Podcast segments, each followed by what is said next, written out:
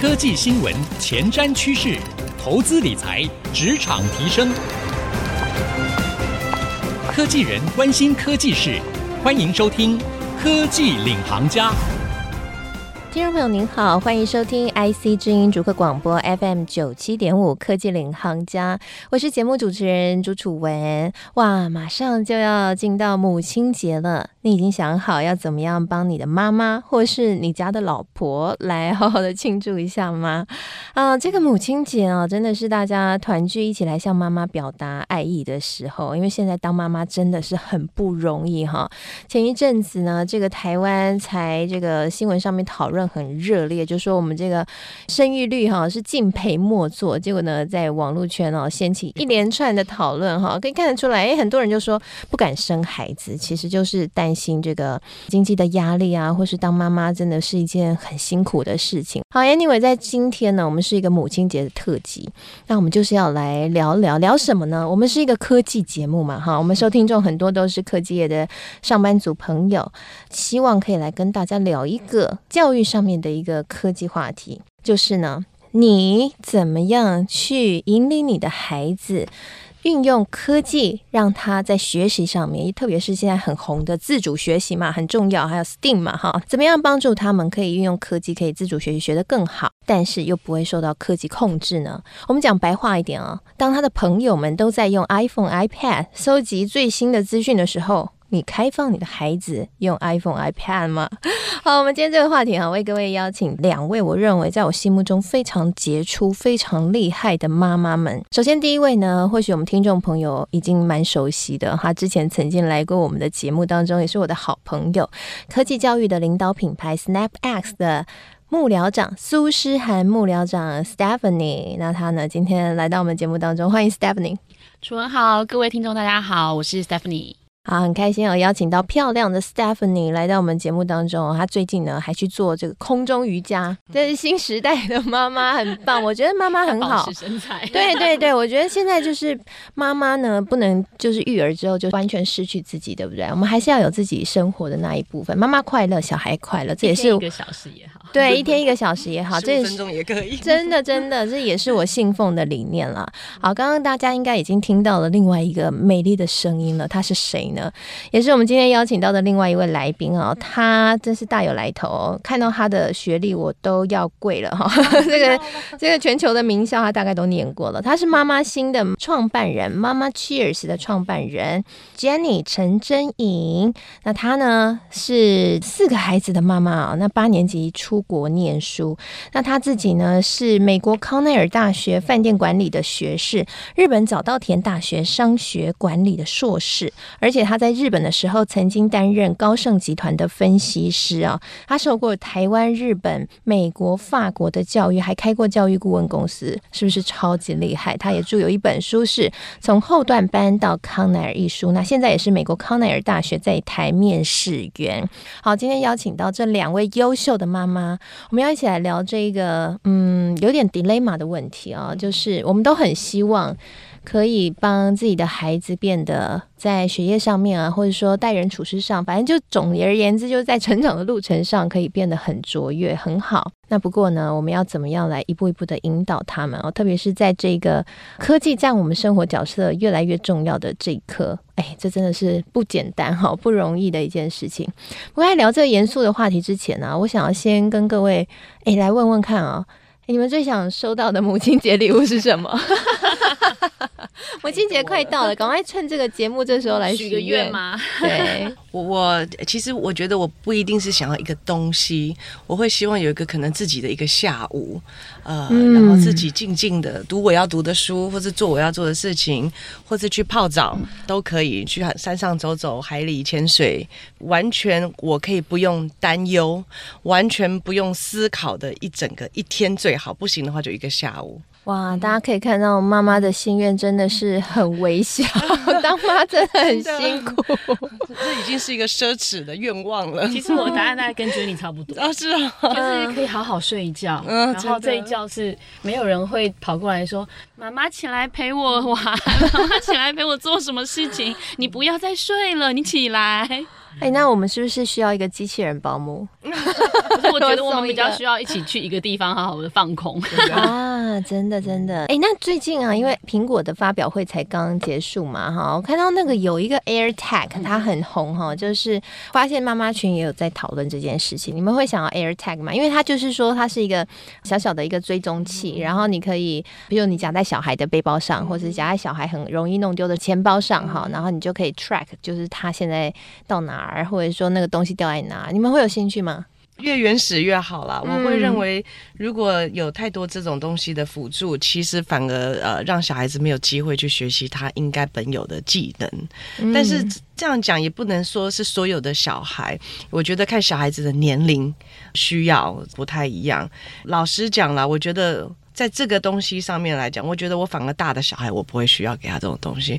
可是你讲说，就是比较小的小孩，校外教学的时候，安全性考量，对对，会有安全性考量，在不同孩子的年龄阶段，然后给他适合的科技产品来辅助他，不管是他自主学习，或是。辅助我们控制他们，是管理他们，照料他们，关心他们，关心孩子女儿，对，是这样。因为我们刚好三个的小孩年龄层都不一样，对。像 Stephanie 的小孩是五岁了，对我我小孩是哎快六岁，现在几岁？啊反正他快要上小一了，会忘记我记得？我们俩我们俩差不多，差不多。然后我小儿子是两岁，然后 Jenny 的更精彩，Jenny 四个孩子，对，八岁、十一岁、十三岁跟十五岁。天呐，Jenny 你是我们的前辈，真的，你现在闪闪发光，很老的感觉，没有一种就是他要解脱的感觉，对不对？他现在是我们羡慕新鲜的对象。你有觉得现在日子比较好过吗？哎，真的有，而且大的一定可以顾小的，我看你们大的都会顾小的，大的会帮忙。但是不同阶段有不同阶段的忧心啦，因为现在现在十五岁的青少年嘛。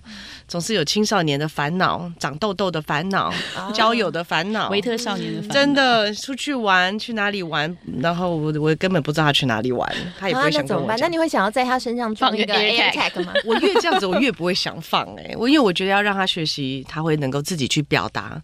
他需要跟我沟通，他需要跟家人沟通，说他要做什么事情。哎，我觉得这观念蛮好的，就是说小一点的小孩用科技产品，其实是要辅助他还没有办法自主发展出来的能力。对。但大一点的孩子，我们就要帮助他不要依赖科技产品，他可以自主的拥有人类该有的沟通这些技能。是是是，我蛮同意的，也我蛮同意的。其实我之前蛮 struggle，就是我们有在聊，就是用什么样的三 C 产品去帮助，还是不要。对，然后我自己有一个还蛮刚好的一个 case，就是因为我女儿现在五岁嘛，呃，很早的时候我就看到现在你不是有点读笔嘛，我挣扎了整整一年，我才买点读笔，我就觉得我就要自己讲故事给他听啊，我为什么要用点读笔？我一秒钟就立刻下单呢，我真的挣扎了整整一年，我脑波其实更弱，但是我真的挣扎，因为我想说，好像当妈妈的角色，我应该要。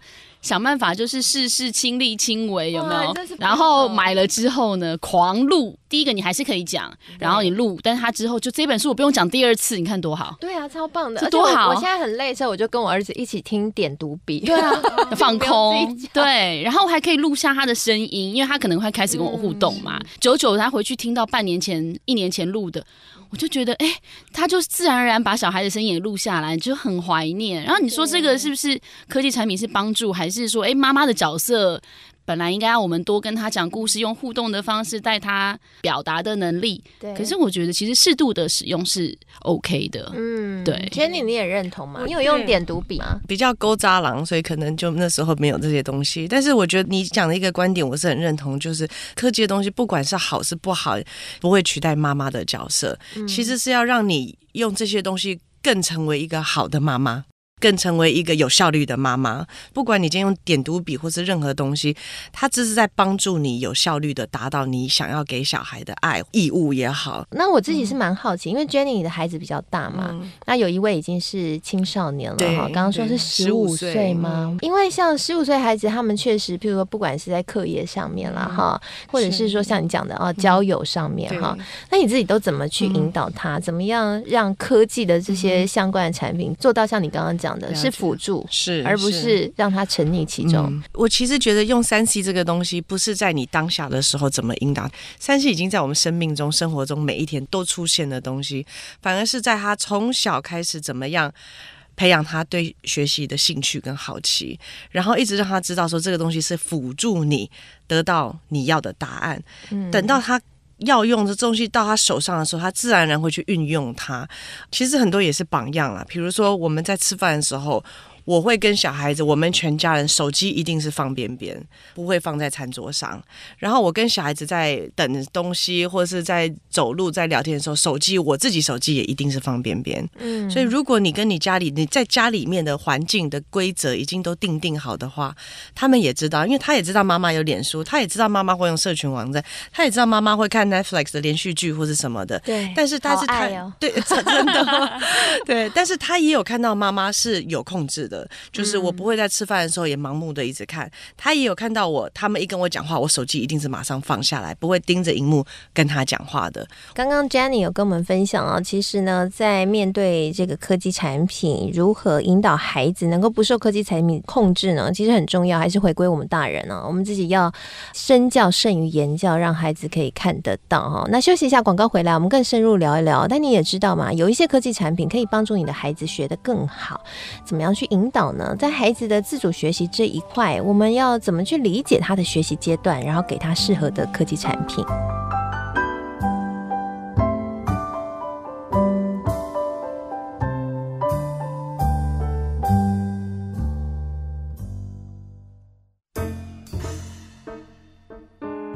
迎回到科技领航家，我是节目主持人朱楚文。今天在节目当中，我为各位来邀请了两位非常优秀也美丽的妈妈啊，来跟我们一起聊聊一个觉得我自己也很想了解的话题：帮助孩子自主学习的这一块呢，要怎么样运用科技，然后让孩子可以学得更好，可是又不要让孩子被科技控制呢？觉得科技某一个层面来说，其实也是我们的帮手。就如果我们可以善加利用的话啊，像我分享一个我自己的经验啦，就是说我的孩子在幼稚园，诶，老师教他们怎么样用 Google 搜寻来学习他们想要了解的主题，可能是宇宙啊、自然现象啊，他们会定一个主题，就我们所谓的自主学习。回到家之后，我孩子就兴致勃勃的说：“妈妈，我会用电脑了，我也要来搜搜集资料。你现在想知道什么？我来帮你搜。”那我那时候一瞬间啊，我也很开心。我觉得，哎、欸，主动了，对他主动学习哈。那他有一个多一个工具可以让他去学习，但是我一方面也担心，哎、欸，不是他要抢我的电脑，哎，妈妈不能看 Netflix 的连续剧。重点是说，哎、欸，怕他在年纪这么小的时候不知道怎么用。我不知道 Stephanie 你自己怎么看这件事情？我觉得这分几个维度来看，第一个维度会是在就是不同的年龄层，他们需要什么样子的帮助，让他可以我们在讲说自主学习这件事情。嗯、一个美国的认知心理学家 Brenner 他就有讲说，学习其实是一个主动的过程。那这个过程就像你的儿子，其实这样是很棒的。只是说学习又分，就是在心理学家他也有讲到，就是说有一个发认知的发展理论，就有讲到孩子分成学龄前，哦，就是六岁以前，然后七岁以后到。十二岁算是学龄阶段，再来就是青春期。家长的角色跟孩子在学习这个过程里面，我怎么去看？应该是要看他的需求会是什么，或者他的一个学习状态在什么程度上。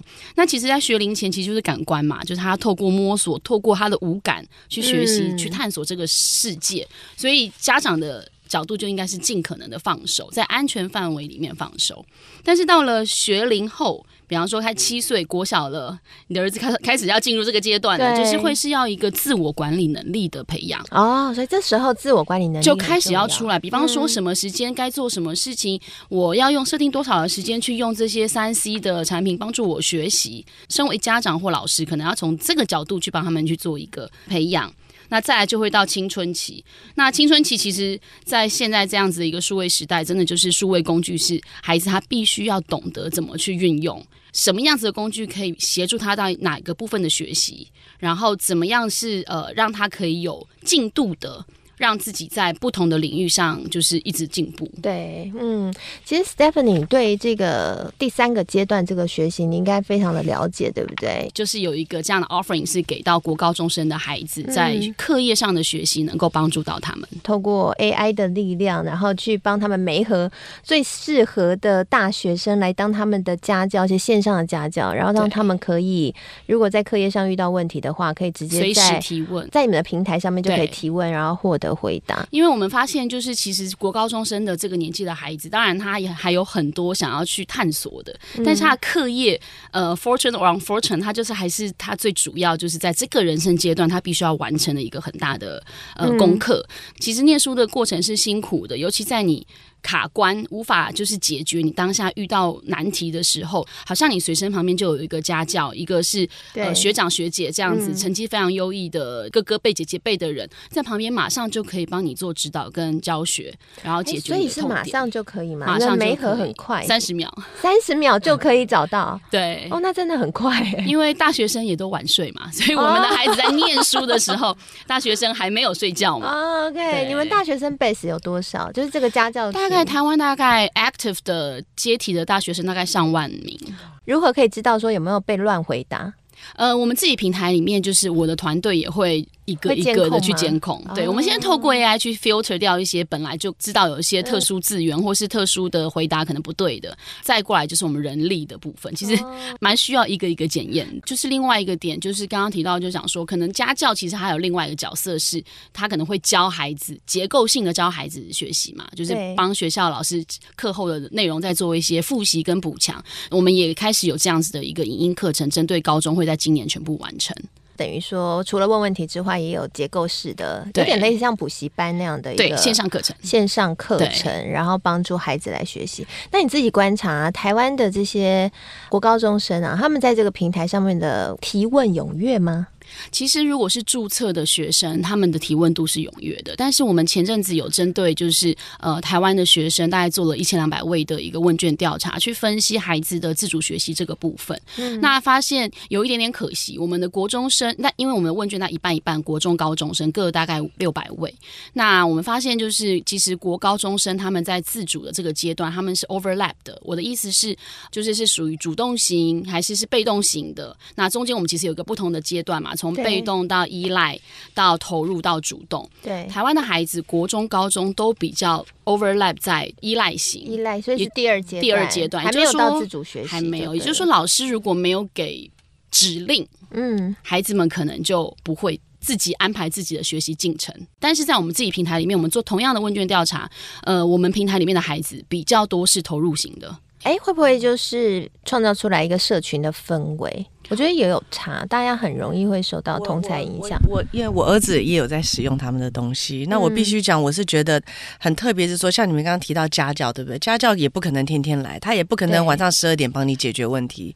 但是这个特别的地方是说，你可以在任何的时候得到你需要的帮助，这个是我觉得很值得的。那我觉得今天会去使用这个产品的小孩，本来也就是比较自主性的，因为对他才会觉得所以，我有这个需求，我今天功课上面有这个问题。问题我想要解决，那还有一个好处是，因为在回答的这些都是大学生，他们也都是年轻人，跟当学生的距离不太远，所以他可以用一个小孩子、一个国中跟高中生当初理解的方式回答给你。哦、对，大学生家教才刚考完，对对，对，第一手战略情资，嗯、马上分享。是是，他们就可以很清楚的知道一个国中生、高中生会在卡在什么地方。角度不一样，对对对。嗯，哎，那我好奇，所以你会配给他们手机和配让他们用吗？有。我就是把它放在我的手机上面。哦，你把它放，哎、呃欸，好聪明。对，然后你需要问题的时候来跟我拿手机。因为我刚刚就想问说，那这样的话，我是因此必须要给他们一人配一只吗？其实不用，绑在妈妈手上 就可以了。啊啊、嗯，哇，因为其实好完美哦。就像我觉得我们上班都讲，这个东西是让你更有效率的做妈妈，并不是要。把你妈对绑架你，或是把妈妈的责任拿掉。你某种程度你还是妈妈，你在某种程度还是有控制。可是你给他这个东西，让他在学习上更有效率，嗯、然后让你当妈妈的也更有效率。因为这些东西我可能已经也学太久了，我也没有办法。谁、啊、还记得什么函数啊？对啊，就是就是 这一点，就是这一点。嗯、其实我们平台里面有很多的父母亲。都是高知识分子，然后都、嗯、其实都非常厉害，学科也都非常强。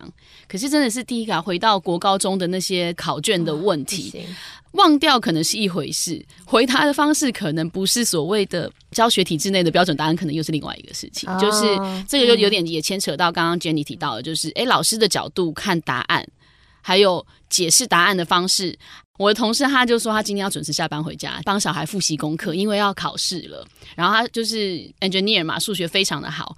他说奇怪，就是教不会。我们旁边人就说，因为你的教法不是他听得懂的方式，听得懂的方式这件事情蛮重要的。其实已经时空背景不一样了哈，离太久了。同才的语言很重要，但我觉得很重要是 Jenny 那个方法很聪明，就是你还是要陪。只还是要陪伴，就像是那个 Stephanie 买了点读笔，但是你还是陪孩子，我还是陪着讲故事啊，对啊，只是可以省一点口水，对不对？很多口水，所以这就是点读笔的好处。对，我后来用那个 iPhone 的录音功能把它录起来，然后一直重播。是啊，所以其实科技我真的觉得是要让你更有效率，对对对对，我觉得蛮好的啦。嗯、对，好，今天非常谢谢 Stephanie 还有 Jenny 来跟我们一起闲聊这个话题，我觉得收获很多，就是从两位的身上，当然 Stephanie 帮我们解析了哦，原来孩子的自主学习有分不同的阶段哈，那怎么样去运用科技产品，还有特别解说了他们这个现在这个新科技真的很厉害哦，直接呢用 AI 帮你媒合家教，让你的孩子随时都可以问问。问题，那 Jenny 呢也跟我们分享她自己的经验了。哇，他自己呢，在带孩子使用科技产品的这一块呢，他所抱持的原则，当然就是以身作则，不要让自己看起来是对科技产品失控的状态，必须要让孩子看到你对于科技产品是能够掌控的状态，这是一个最好的示范。好，提供给所有听众朋友参考了。谢谢你收听这一集的科技领航家，希望这一集节目对你当爸爸或当妈妈能够有所帮助喽。现在呢，我们节目除了在 FM M 九七点五播出之外，我们同步也会上到 IC 之音的官网，还有 Podcast 和 Spotify 上面，所以邀请您可以上 Apple Podcast、Spotify 搜寻“科技领航家”，订阅和给我们评分。那如果你有留言的话，我也都会看。那我们也会在节目当中念出你的留言哦。那同时呢，在这一集节目结束之后呢，我也会撰写一篇采访笔记，会融合了刚刚 Jenny 和 Stephanie 分享的精华重点，以及我的心得感想，写成一篇文章，放在我的粉丝团。搜寻财经主播主持人朱楚文就可以看得到了。希望这期节目你喜欢我是楚文我们下次再会。